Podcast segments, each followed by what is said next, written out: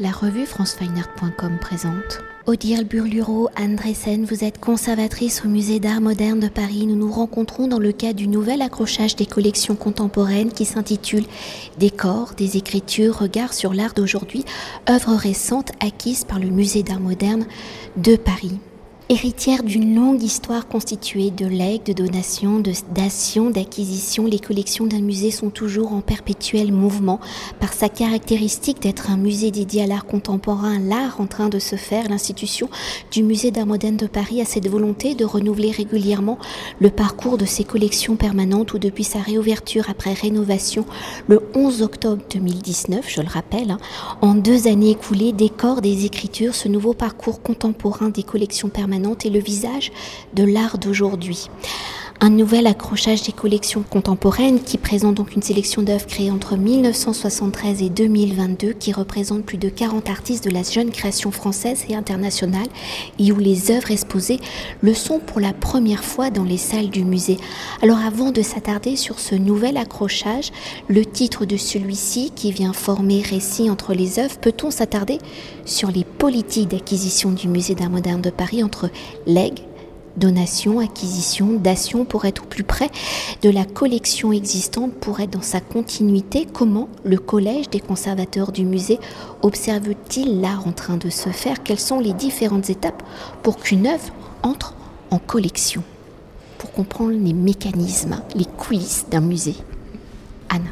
Il y a plusieurs euh, manières euh, d'entrer dans les collections. Euh, il y a le comité d'acquisition, disons traditionnel, où on, reçoit des propositions, on fait des suggestions, et ensuite il y a plusieurs, plusieurs validations qui ont lieu.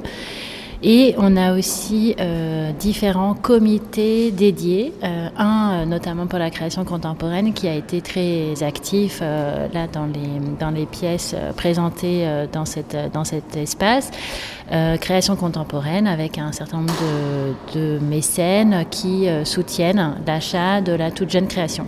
Odile, vous voulez rajouter quelque chose? Oui, on peut peut-être préciser aussi qu'un certain nombre d'œuvres entrent par don euh, parce que des collectionneurs, euh, des amateurs éclairés euh, ont pu s'intéresser à des artistes à une époque et considèrent aujourd'hui que leur collection ou certaines parties de leur collection pourraient entrer dans des institutions. Et donc ils, proposent au comité d'acquisition ces dons qui parfois viennent combler des trous ou des manques dans nos collections. Donc voilà, on travaille aussi beaucoup à constituer une collection euh, cohérente, mais qui soit euh, constituée à partir à la fois d'achats, mais aussi de dons. Il y a évidemment aussi des artistes qui sont voilà, proches du musée ou qui ont pu être exposés euh, et qui souhaitent voilà, faire la proposition d'une donation d'une ou plusieurs de leurs œuvres. ce qui est évidemment ben, un ajout très précieux et, qui permet aussi voilà, de perpétuer un dialogue qui a pu être entamé avec eux euh, parfois il y a longtemps. Je rajoute une parenthèse qui dit œuvre contemporaine, dit généralement artiste vivant, donc il y a aussi euh, ce, euh, ce, foisonnement, j'imagine, de rendez-vous dans les ateliers au cœur même de la création. Et peut-être comment ça vient se-t-il se refléter dans les collections? C'est vraiment des, processus qui peuvent être à la fois parfois très courts ou parfois plus longs, c'est-à-dire qu'on peut avoir repéré un artiste, s'intéresser à son travail et à un moment donné sentir qu'une proposition d'acquisition peut être faite, soit un artiste qui est déjà entré en galerie ou pas. Euh, c'est aussi, euh, par exemple, euh, à l'occasion d'une exposition qui aura eu lieu au musée, une exposition collective, par exemple, qu'on aura mieux approfondi la connaissance d'un des artistes et qu'on se dira que c'est le moment de, de faire l'acquisition. Donc il y a effectivement plein de manières différentes de s'intéresser au travail, à la fois par les visites dans les ateliers d'artistes, mais aussi euh, par les galeries, les, visites de foires, bien sûr, de biennales, énormément de lieux où on peut prospecter, s'informer, suivre euh, la production euh, contemporaine pour entrer au cœur de ce nouveau parcours des collections, des corps, des écritures que vous avez articulés en deux ensembles distincts, mais je reprends les mots du dossier de presse qui dit mais organiquement liés. Alors au regard des œuvres nouvellement acquises, quelles ont été vos réflexions pour analyser la collection et proposer un parcours en deux thématiques? Quels sont ces deux chapitres et comment reflètent-ils justement la création d'aujourd'hui C'est vrai qu'il hum, y a deux thèmes, hein, disons, qui se sont dégagés euh, quand on a commencé à, réfléchir à ce nouvel accrochage. Euh, le premier, celui des écritures. Euh, c'est vrai que ça semblait assez. Hum, ça se dessinait assez nettement que, que les artistes bah, tentent de faire sens dans le monde contemporain et décryptent d'une certaine manière voilà, le le présent euh, et souvent dans leurs œuvres on voit euh, une tentative euh, voilà, de, réécriture, de déchiffrage, de déchiffrement qui peut se traduire par l'invention ou, l'inclusion d'écriture, une sorte de message qui, peut apparaître sur, dans leurs œuvres et notamment en peinture. Ensuite les corps. Euh, un autre euh, sujet qui est euh, voilà qu'on souhaitait pas non plus restrictif, c'est-à-dire que c'est aussi deux sujets relativement ouverts qui n'enferment pas voilà une, œuvre dans un dans un sens univoque. et c'est vrai que la question des corps bah, bah, préoccupe et, mobilise de nombreux artistes.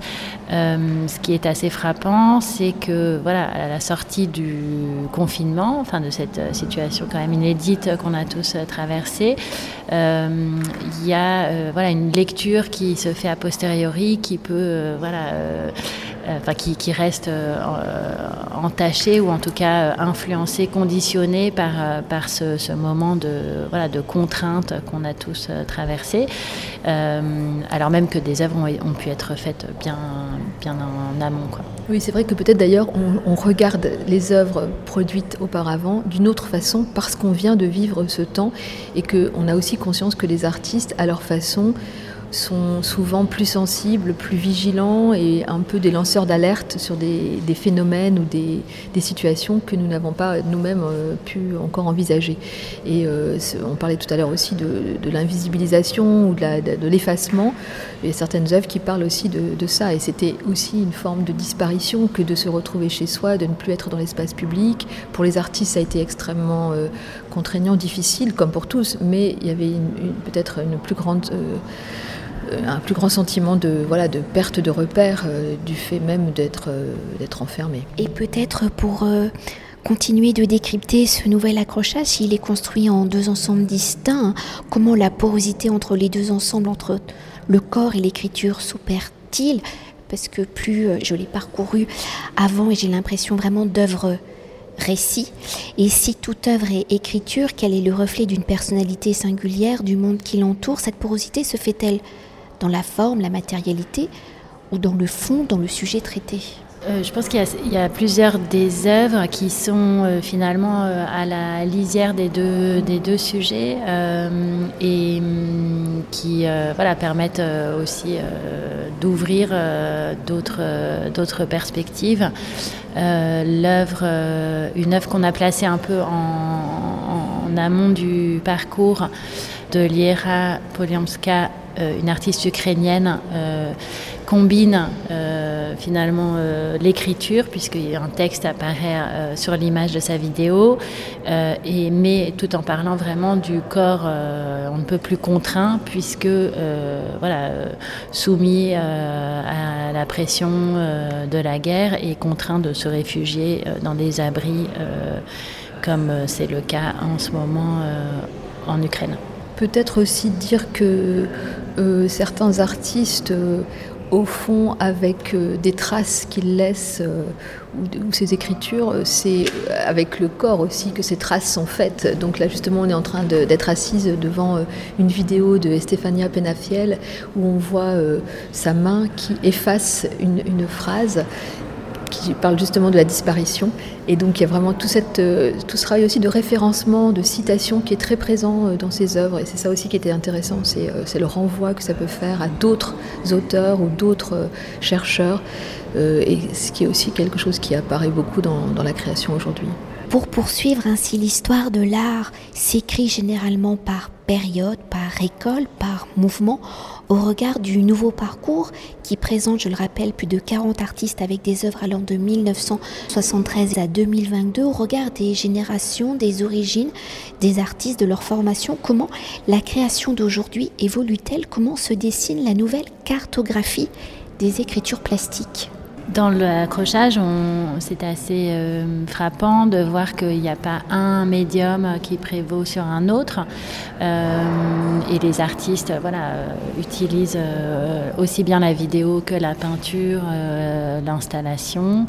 donc je ne pense pas qu'il y ait un, mode d'expression qui soit plus prédominant qu'un autre. Euh, et certains artistes vont d'ailleurs passer d'un médium euh, à un autre sans, voilà, sans sentiment d'être euh, déplacé ou, et au contraire, oui, très, très agile. c'est, je pense, qui, ce qui caractérise aussi cette, cette génération.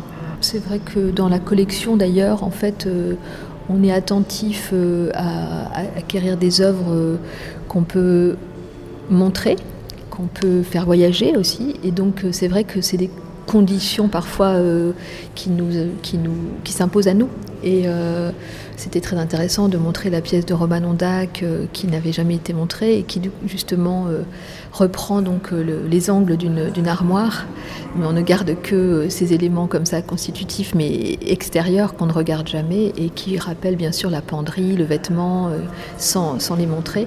Donc il y a à chaque fois des interrogations qui, qui, surgissent sur comment montrer l'œuvre parce que il fallait la mettre à un endroit qui ne soit pas euh, trop problématique et qu'en même temps on, l'isole.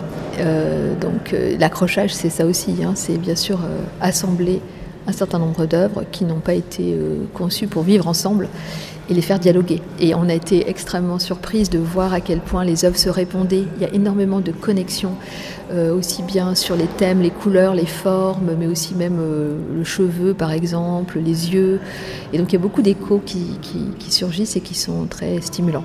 Pour conclure notre entretien, le nouveau parcours des collections contemporaines étant comme un récit, hein, mettant des écritures en objet de réflexion, quel et sa fin, son épilogue, comment celui-ci amène-t-il peut-être vers demain, vers la création à venir? L'œuvre de Jérémy Dallon qui termine le parcours, euh, c'est un tout jeune artiste qui s'est intéressé à des détenus euh, sortis à peine de prison en liberté provisoire qui sont euh, invités à dire là où ils voudraient être et donc ils ont posé dans un décor qui est ensuite constitué d'un jeu vidéo, enfin de décor de jeu vidéo et il y a tout ce, tout ce récit qu'ils font euh, de leur corps qui ont été enfermés et qui sortent mais qui ne se sentent pas libres.